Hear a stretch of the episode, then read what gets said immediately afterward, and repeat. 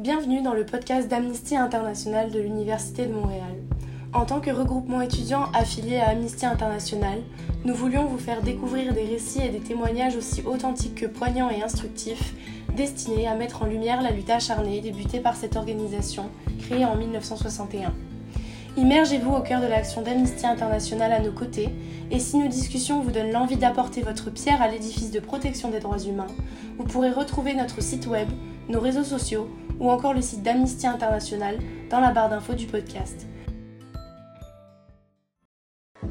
I have a dream that human rights are universal and protect us all. But the fact is that right now, these freedoms that we take for granted aren't guaranteed in stone. Probable genocide in Myanmar, imprisonment of journalists in Egypt, and their murder in authoritarian-minded leaders elected in Brazil, Hungary, India, Russia, Italy, and Austria, oppression in China, Cambodia, Venezuela. Everyone has the right to life, liberty, and security of person.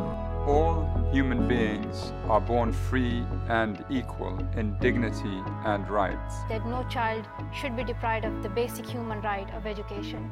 If not now, when?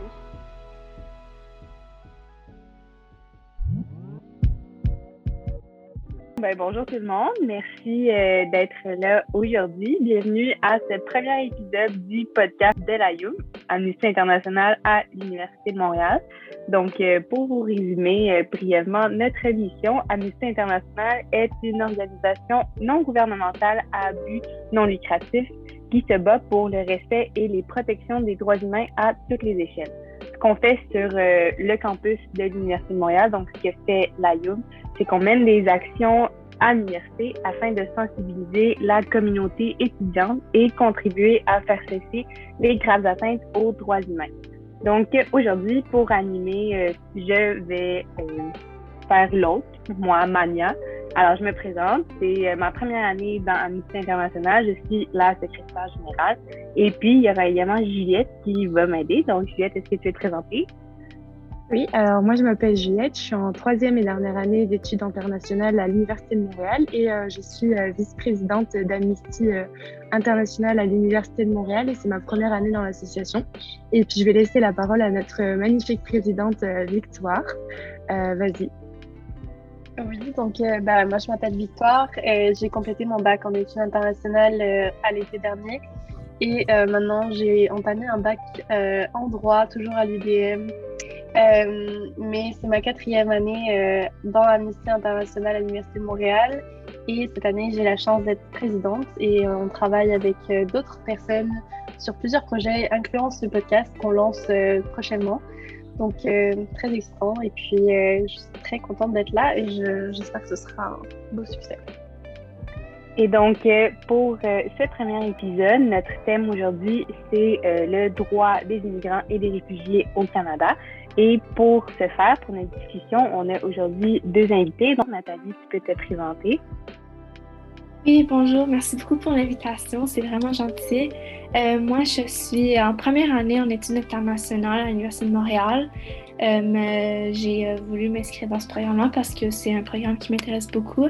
Et euh, c'est ça, je suis égyptienne, syrienne, née en Égypte, mais je suis venue ici à deux ans et demi. Donc, c'est ça. Merci beaucoup, Nathalie. Et Memo, tu peux te présenter. You can go ahead. Hello, hi, my name is Memo. I lived in Canada. Well, my real name is Majed. I lived in Canada for the last, I want to say 10, 10 years and a little bit, almost 11 years.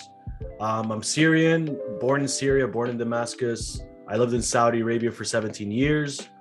Um, and now I am in Montreal. I am actually leaving Canada and moving to Lisbon, Portugal in a couple of months. Um, I graduated in computer science. I have a couple of degrees in full stack development, VR development. Um, currently, right now, I work for a company in San Francisco. They do something called decentralized finance. And basically, long story short, you can take out a loan without a bank. Um, in my free time, I have my own fashion brand called Cerise. But yeah, that's uh, that's me. That's me, Mo. Cool. Merci à vous deux d'être là aujourd'hui. On est vraiment content de vous recevoir. Merci Mania pour euh, cette introduction. Donc euh, maintenant, euh, sans plus attendre, on va passer aux questions. dans le fond, donc, la première question que je vais vous poser, c'est quelles sont les raisons qui vous ont personnellement poussé en fait à vouloir vous installer au Canada ou au Québec? En fait, moi, comme j'ai mentionné, je suis née ici à deux ans et demi. donc c'est pas moi qui a pris la décision de, de s'installer ici, c'est mes parents qui ont décidé d'immigrer. Euh, donc, euh, essentiellement, de leur point de vue, c'était vraiment de pouvoir permettre à leurs enfants, donc ma soeur et moi, d'avoir une multitude d'opportunités, euh, des opportunités qu'on n'aurait pas nécessairement eues si on n'était pas venu ici. aussi, la qualité de vie au Canada, c'est vraiment quelque chose qui leur a poussé à venir ici, à s'installer ici. La liberté de religion, de croyance, l'égalité de tous. Donc, vraiment les droits fondamentaux qui leur ont vraiment poussé à venir s'installer ici. Je sais pas pour toi, euh, euh, est-ce que toi aussi c'était la même chose? More or less, oui. Um, like it's mostly my parents that wanted me to come here uh, for good uni, for a lot of great benefits. But on top of that, like my entire family were already here. Like my, my uncle, who's been here for, I want to say almost 30 years now. My aunts, they're all already here. And we kind of just like followed suite and even even after we arrived we weren't the last ones to arrive. Like five years later my when trudeau became prime minister um, and he accepted that wave of refugees um, my entire family the rest of my family from syria they came in with that wave. So yeah it's i mean for my other family it's mostly like running away from the war but for our side since i grew up in saudi it's mostly like families already there and um, great benefits, great university. A lot of my friends are already here, so it honestly was a no-brainer, like for us to kind of like move to uh, Quebec.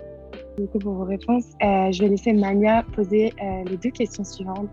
Euh, alors, prochaine question. Euh, est-ce que vous avez connu des difficultés particulières à votre arrivée au Canada ou au Québec? Là, on sait que vous êtes venu quand même assez jeune, là, mais il y a quelque chose de particulier avec le processus en immigration qui vous a semblé un peu plus compliqué ou aller, Nathalie?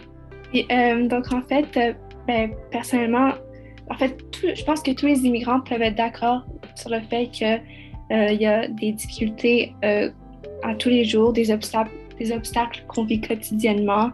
Puis ça, même si ça fait des années qu'on est là, entre autres la langue. Moi, personnellement, j'ai pas eu vraiment la difficulté avec la langue parce que je suis venue ici quand même jeune. Mais je sais que pour mes parents, c'est pas leur première langue, c'est pas leur langue maternelle, le français ni l'anglais. Donc euh, sur ce point, c'était évidemment plus difficile. Euh, aussi, le fait de refaire les études, les équivalences, c'est euh, quelque chose qui, je pense, c'est une difficulté que une grande partie des immigrants doivent surmonter jusqu'à aujourd'hui selon moi, ça devrait être plus facile de, de qu'il y ait justement des équivalences des études antérieures. Euh, c'est pas normal qu'un médecin qui a pratiqué la médecine pendant près de 10 ans euh, vienne ici puis euh, ne puisse pas pratiquer euh, son métier. je pense qu'il devrait avoir plus de facilité par rapport à ça. refaire ses études, ça c'est pas pas une option quand il faut que tu euh, paye ton loyer, que tu euh, euh, nourris ta famille. Donc ça aussi, c'est une difficulté que je, je, sais que plusieurs immigrants doivent passer à travers. Merci Nathalie. Did you experience any particular difficulty? Um, not really. Um, no, they're very nice and open, and there wasn't anything crazy. I just have something.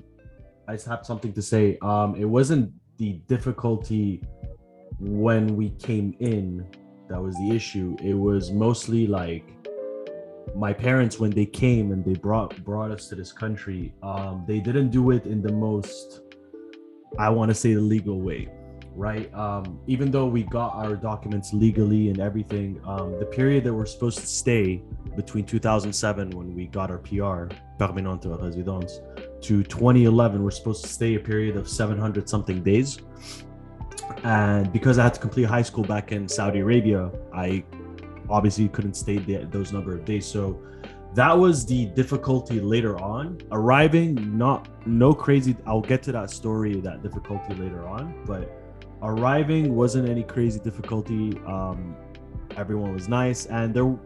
I mean, I don't know the major difference between the federal and provincial immigration processes because my parents took care of most of that. So Qu'est-ce que toi, tu penses? euh, Tu sais, aujourd'hui, avec la pandémie, on parle beaucoup de délais genre extraordinaires et irraisonnables pour venir au Canada. Est-ce que toi, tu as une opinion là-dessus? Qu'est-ce que tu en penses? Ben, je sais que la pandémie a, fait ralentir beaucoup le processus d'immigration et même de réfugiés, je crois aussi. Euh, je connais des gens qui sont dans ce processus-là qui sont encore en train d'attendre depuis euh, près de deux ans et demi. Et euh, ça fait juste, en fait, la COVID a, juste fait prolonger les, délais, évidemment, mais aussi plus que ça dure longtemps, plus qu'ils de, qu'ils demandent à chaque année des nouveaux, des updates sur certaines, certaines informations. Et puis ça, c'est euh, des, des, des étapes de plus, c'est plus long, c'est plus stressant. Et merci. Memo? I mean,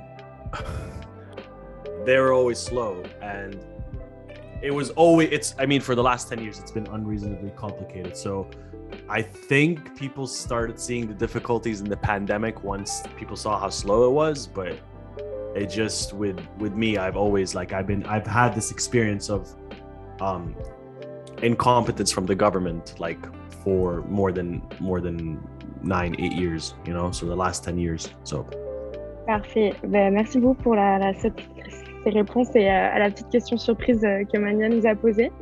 Euh, donc maintenant, on va passer euh, aux questions longues. Euh, donc selon vous, comment on pourrait en fait améliorer le processus d'immigration au Canada et au Québec? Je pense que cette question va particulièrement inspirer Mimo selon son expérience personnelle.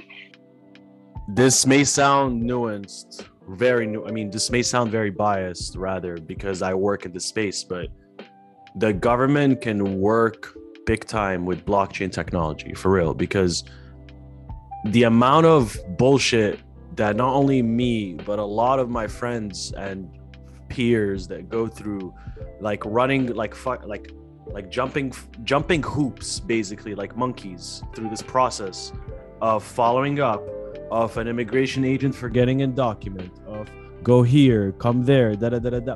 The like all of that can be solved as long as you keep those records online. And those records are accessible by anyone. I don't mean online accessible by like oh enter your email on this immigration website. Wait for the documents to be downloaded yada yada yada. I mean instant accessibility to these documents and instant res- like I don't want to say response time, but automate automate everything you do with your phones and those papers and everything. Just automate that because most of that stuff is just paperwork and records and matching those records and you can easily do that with code i've been writing code for the last 10 years you can easily do all of that with code but it just um i don't think and i don't mean to sound cynical or something but the immigration process in Canada is very far away from being improved because number one, they're very underfunded. They're one of the most underfunded. I believe Canada is known as the, you know, high where the nice people come in, yada yada. It's very ironic because immigration process is supremely underfunded. Uh, the immigration um, uh, system is supremely underfunded in Canada. So, and the way it works, and this took me a long time to find out because I had this like image on Canada that was completely different. But the number one priority, and this may blow your minds, but the number one priority in Canadian immigration is economical immigration. If you're coming to Canada and you got money and you can employ Canadians and you can start your own company, to them that's that's number one priority. They will accept your file, they will rile you up real quick. However, in the event of political theatrics, that comes first. And that's where the image of Canada is like, oh, we're nice people, you know, oh, there's war over here, no problem. Like, here, come, come. And that all depends on the theaters of politics or the theaters of war. Example, Afghanistan, what's going on right now in the immigration system? Everyone is busy because they now that image has to be kept up. So now the priority of immigration is Afghanis. Cool. Um, well, what about all these Syrians that saw? I mean, I don't want to say it's just one country, but what about all the other immigrants that came in and that were inspired by all these Canadian good sayings and stuff, now your priority is is lower because well, you know, like we don't really care, we're we don't really fund this department really well. Another example, and this is God bless that this happened. You know, I'm not saying I'm, I'm ungrateful because my cousins are here, they are safe. But the moment that kid that died in the Turkish River, that Syrian kid, that that, that photo came in, came out in 2015. I don't know if you guys remember. There was like a Syrian kid trying to immigrate. So when that photo circulated, I don't know if you guys knew, but people lost their fucking minds. And Canada again said, "Oh, nice guys. Syrians are now, for the reasons of political theatrics, Syrians now take priority." And they like honestly they can make everybody's lives easier. They can make the agents lives. They can make the immigrants.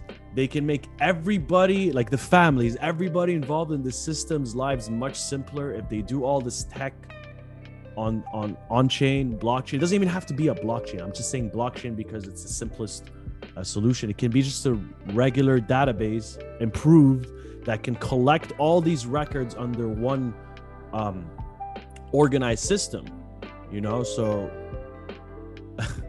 i mean it was almost laughable like when i lost when i lost my immigration when i lost my pr it took them no it didn't take them long. It, it, they never found out that i like i still had my social insurance number. That's how laughable it was. I could still work as a canadian.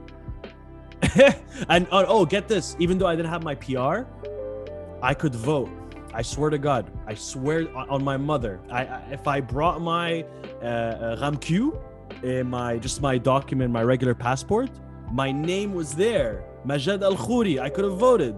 I'm telling you, like it's it's absolutely laughable on this uh, like. Anyways, blockchain tech because although I'm saying this as a benefit, like I can vote, I shouldn't they should know that I can't vote. I don't have any, I don't have that that um, residency anymore. They I shouldn't vote. But any case. Um, um, if I can ask you, uh, when did you lost uh, your PR and your status, uh, and why? If it's not like too, yeah. All right. Um, no, no, it's okay. I'm I'm very open about this. So. I got the PR in 2007. I had to stay 760 something days till 2011. My interview for those 700 days was in October 2012.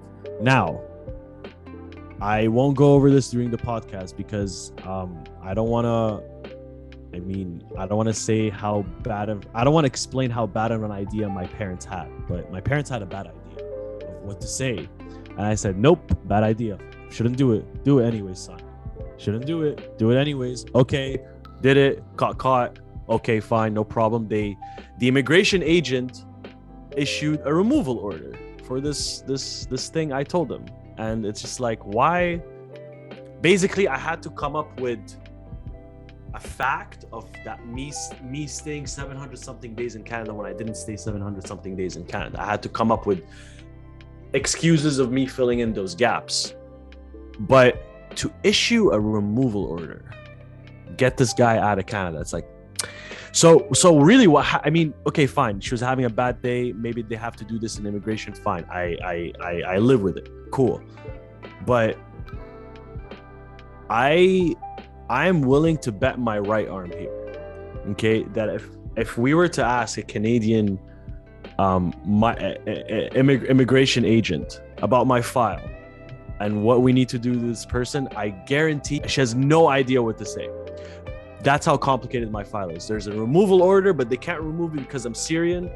Um, I pay a lot of tax, so why execute the removal order after leaving? But at the same time, I have my social insurance number. But yeah, that's that's that's me. Um, I hope that answered your question. Yes, of course. Thank you so much. Uh, Natalie, tu veux répondre à la question, avec plaisir. Je pense que c'est vraiment euh, chaotique, si on peut dire, en résumé ça, c'est chaotique, en fait, je dirais. Euh, mais aussi, euh, c'est ça, je pense que c'est important d'investir dans le système, dans le processus. Je pense que c'est aussi important d'investir en employant plus de personnel pour gérer justement ces problèmes, pour aussi accélérer le processus. ça prend des années, des années et des années pour venir en tant qu'immigrant. Moi, mes parents, ça leur a pris euh, environ 4-5 ans, mais c'est sûr que ben, ils sont venus en 2004, puis euh, ça, ils devaient venir en fait deux ans plus tôt, mais avec les, les attentats du 11 septembre, ça s'est retardé, en fait, ça s'est arrêté. Et donc, ça prolonge. En fait, ce que j'ai à dire, c'est que chaque événement qui se passe à l'international, ça a un énorme impact sur le processus d'immigration. Et puis, euh, c'est juste plus long. Je peux euh, rajouter un truc là-dessus. Puis, euh, on parle de l'immigration et tout. Et moi, j'ai travaillé à la RAMQ pendant deux ans. Et ça, c'est genre l'autre partie de l'immigration. Genre, c'est le truc juste après, c'est l'étape où tu veux juste avoir accès à un système de santé. qu'on vend quand même comme assez accessible et universel, en tout cas au Québec. Et ça, c'est une autre partie, genre, qu'on je pense qu'on ignore beaucoup. Mais c'est hyper difficile, genre tout ce qui est en lien avec la RAMQ. Moi, j'en ai vu genre des personnes qui arrivaient ici. Euh, malheureusement, j'avais pas la chance de forcément euh, traiter leur dossier parce que je n'avais pas la formation en tant qu'étudiante. Mais euh, c'était toujours très très compliqué. On demande beaucoup de papiers, genre surtout au Québec, c'est vraiment pire que dans les autres provinces au Canada. Euh, genre limite on conseillait aux gens de d'abord immigrer genre dans, une autre province, notamment un truc que peut-être beaucoup d'étudiants français ou genre des travailleurs français connaissent, mais le CAQ. Genre ça c'était un document genre hyper compliqué à avoir. Euh. Puis quand c'est pas juste euh, les documents qu'il faut avoir, c'est aussi juste avoir un rendez-vous à la RAMQ. Genre en ce moment j'ai tellement d'amis justement étudiants français qui arrivent même pas à avoir un rendez-vous pour un peu clarifier leur dossier. C'est plein d'étapes sur étape et puis parfois genre on balance genre les enfin, les immigrants en général genre d'un ministère à l'autre genre ah non finalement c'est pas ici il faut que vous appeliez ici ici ici les gens passent des heures au téléphone et bah, c'est sûr que nous aussi les agents bah, on fait ce qu'on peut euh, bah, moi j'avais pas la chance de traiter leur dossier donc je pouvais jamais les aider et ça c'est vraiment frustrant je pense pour toutes les personnes qui passent par ce système mais aussi genre les travailleurs comme tu disais justement le fait qu'il n'y ait pas assez de fonds euh, la pandémie, bah, c'est sûr que ça, ça, a aggravé tout ça parce qu'on était tous mis au téléphone.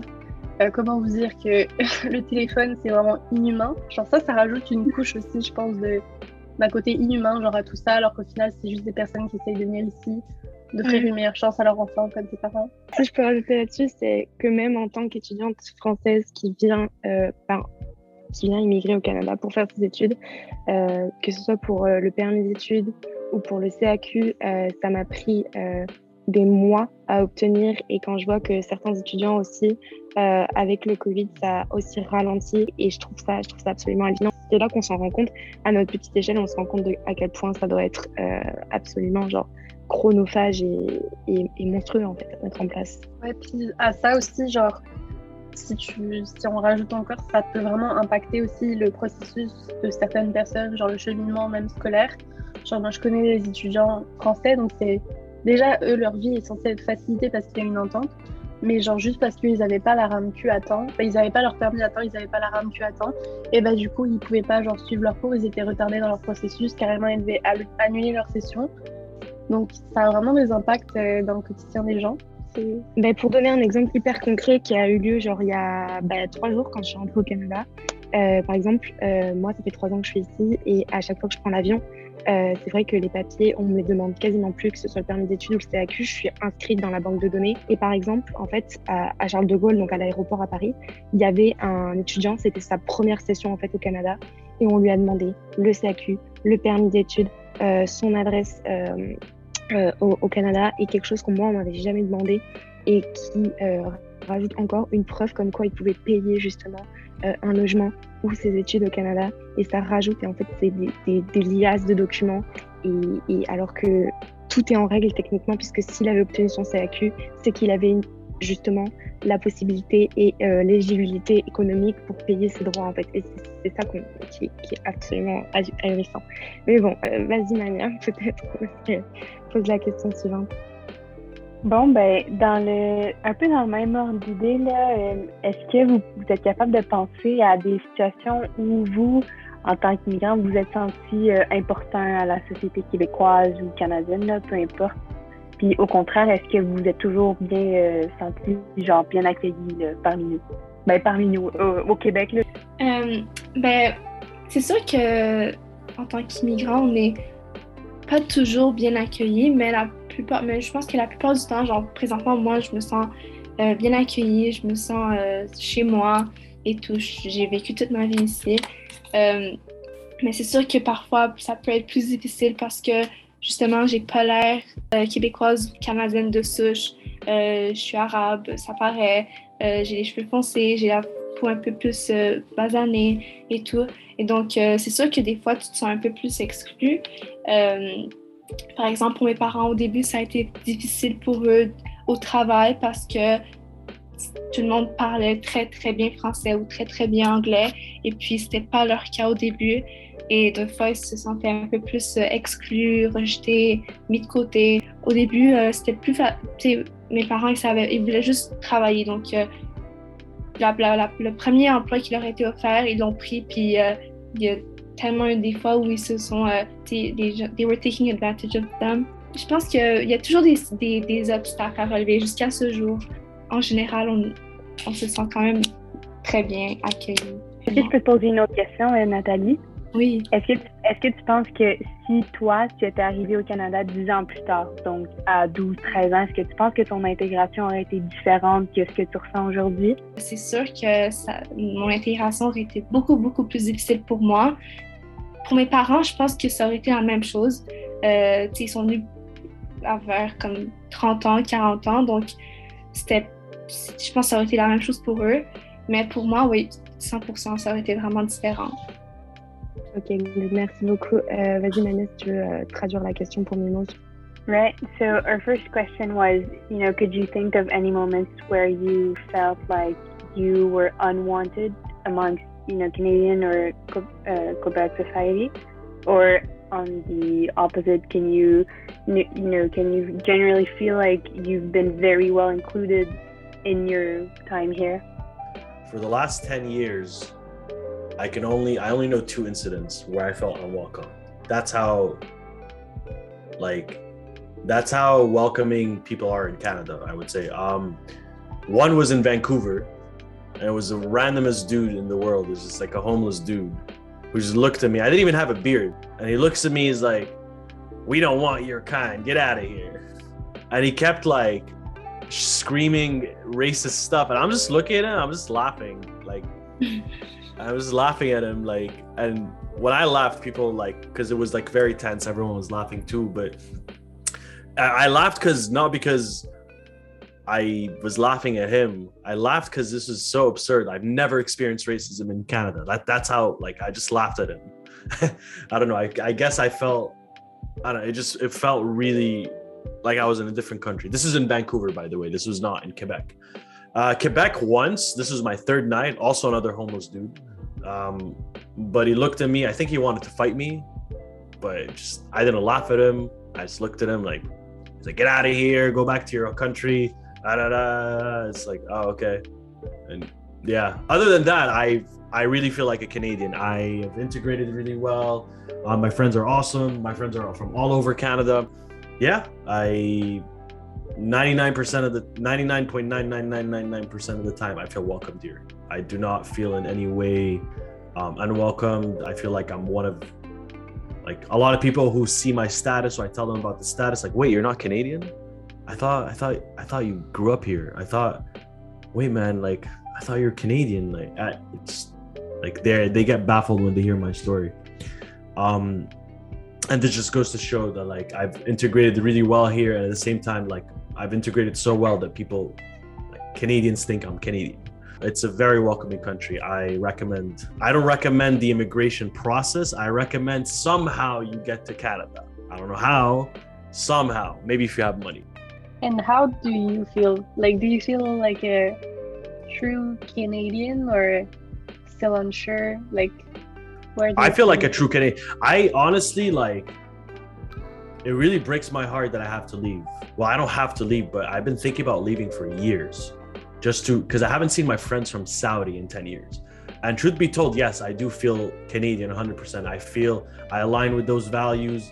A lot of a lot of people that come in here that have more status than me. I'm probably a Canadians by now. I swear to God, the first thing they say, "Oh, I wish I could go back to my country. Oh, this place sucks. Oh, and back home they have this." I never say that. I'm very grateful about this place. Um, it just I'm leaving and they're like if if if I if I seen my friends already that I haven't seen in 10 years, it's a different story. But I have like a whole world that I have I, I don't know about. I mean, I forgot about almost like my childhood friends. Um I just just sick of like being in one place because I haven't traveled in the last six years, you know, and it's it really sucks because I feel like I'm missing out on like my whole youth is I'm being I'm missing out on something. And um, and why did you not travel? Like, is it like related to I your can't? I can't leave Canada. I mean, Yeah. if I travel, I can't come back. Yeah. Okay. So my mom is here and like she doesn't need help with the mortgage, but I do like helping her out. Um leaving and then leaving and is a better way to restart in my opinion. Like it's the best way to restart the whole process. So Euh, du coup, moi, j'ai une petite question pour terminer. Je pense que ça pourrait être intéressant pour euh, le mot de la fin. Euh, donc, toi, ben, Nathalie, ce sera plus vis-à-vis de tes parents ou de toi aussi, si tu veux répondre, essayer de répondre à ça. Et Mimo, je pense que ça serait particulièrement intéressant aussi. C'est en fait, suite en fait, à votre propre expérience d'immigration au Canada ou au Québec, en fait, est-ce que euh, vous recommanderiez le Canada à d'autres personnes voulant immigrer au Canada étant dans votre situation et pourquoi? You're asking me a very tough question. I and I say this wholeheartedly. Um yes. Short answer, yes. Long answer, try to Short answer, yes. Long answer, do know what kind of country you're getting to, not in terms of the beauty of the country, in terms of the immigration process. Do understand what kind of immigration process you're going through because Portugal, for example, like they're not known for nice people. They're not known for come, please, yada yada yada. But I swear to God, the immigration to Portugal, I've started it a month and a couple of weeks ago, and I almost have my visa. You know, and it's super quick. Not only do I almost have my visa, I, I have my uh, tax residency um, almost ready. I have my tax ID. I can open a bank right now in Portugal. And this took me, I started a month and two weeks ago. It's super quick, really, really quick. And the reason why it's quick is because they need people right now. Their economy is, is going down the drain, so they need people. So highly recommend Canada. Just understand what kind of immigration process you're getting into. One and two, be 100% abiding to the law. Don't be like Memo. Um, and then, yeah, just have have a lot of patience. And oh, if you're trying to get into Canada by way of marriage, um, it's not instant as you think it is. There's a lot of people who try that route, and a lot of my friends and acquaintances, and it takes much longer than you think. Like some of them have been married for six years, thinking they're gonna get papers overnight. Not the case. Not the case. Um, yeah. Other than that, if you have money and you can open a company in Canada and you can incorporate, you can employ Canadians, then super quick to immigrate in Canada. Um, but yes, I do recommend Canada. I love Canada. I love Quebec. It really breaks my heart that I'm leaving Montreal to live elsewhere for a couple years. So yeah, I I recommend people to come here, 100%. Je veux juste revenir là, sur la question que Victoire elle a posée sur euh, l'opposition Québec-Canada, parce que j'ai trouvé ça vraiment intéressant. Et puis moi, mes parents sont immigrants, mais moi je suis née ici. Et puis je trouve que c'est un genre un trajet spirituel là, que tu fais en grandissant au Québec. So I just wanted to ask you, Memo, um, do you identify more as a Canadian or as a Quebecer? Oh, Quebecer. Quebecer. I love Canada. I love my friends who are Canadians. Yeah, I'm more Quebecer than Canadian. Even though like I like even though I'm not really good at speaking French, but Quebec more. Like Quebec is uh, Quebec is in my heart for sure. Avant qu'on se quitte, est-ce que vous vouliez dire un mot de fin là, ou euh, peut-être euh, est-ce que vous avez quelque chose à rajouter? Do I have anything else to add? Uh, thank you guys for taking the time to interview people uh, like me and uh, Natalie. Um, yeah, not much else to add except be nice to these girls, whoever you're interviewing next. That's the message. And um, yeah, that's about it. Euh, moi aussi, en fait, j'aimerais ça. ben, en fait, vous merci pour l'invitation. Euh, c'est vraiment un sujet intéressant. Puis euh, c'est sûr qu'on pourrait en parler pour, pour des heures et des heures. Et euh, c'est ça. Merci beaucoup. Merci à ceux qui nous écoutent aussi. Bon, ben c'est super. Alors, au nom d'Amnesty International, merci de vous être euh, prêté à l'exercice avec nous ce soir. C'était vraiment une belle discussion. Je ne sais pas pour vous, là, mais moi, j'ai vraiment aimé ça. Puis, j'ai beaucoup aimé votre input personnel à chacun. C'était très enrichissant. Et donc, sur ce, j'annonce ce premier épisode du podcast de la terminé. Human beings are born free and equal in dignity and rights. That no child should be deprived of the basic human right of education. If not now, when?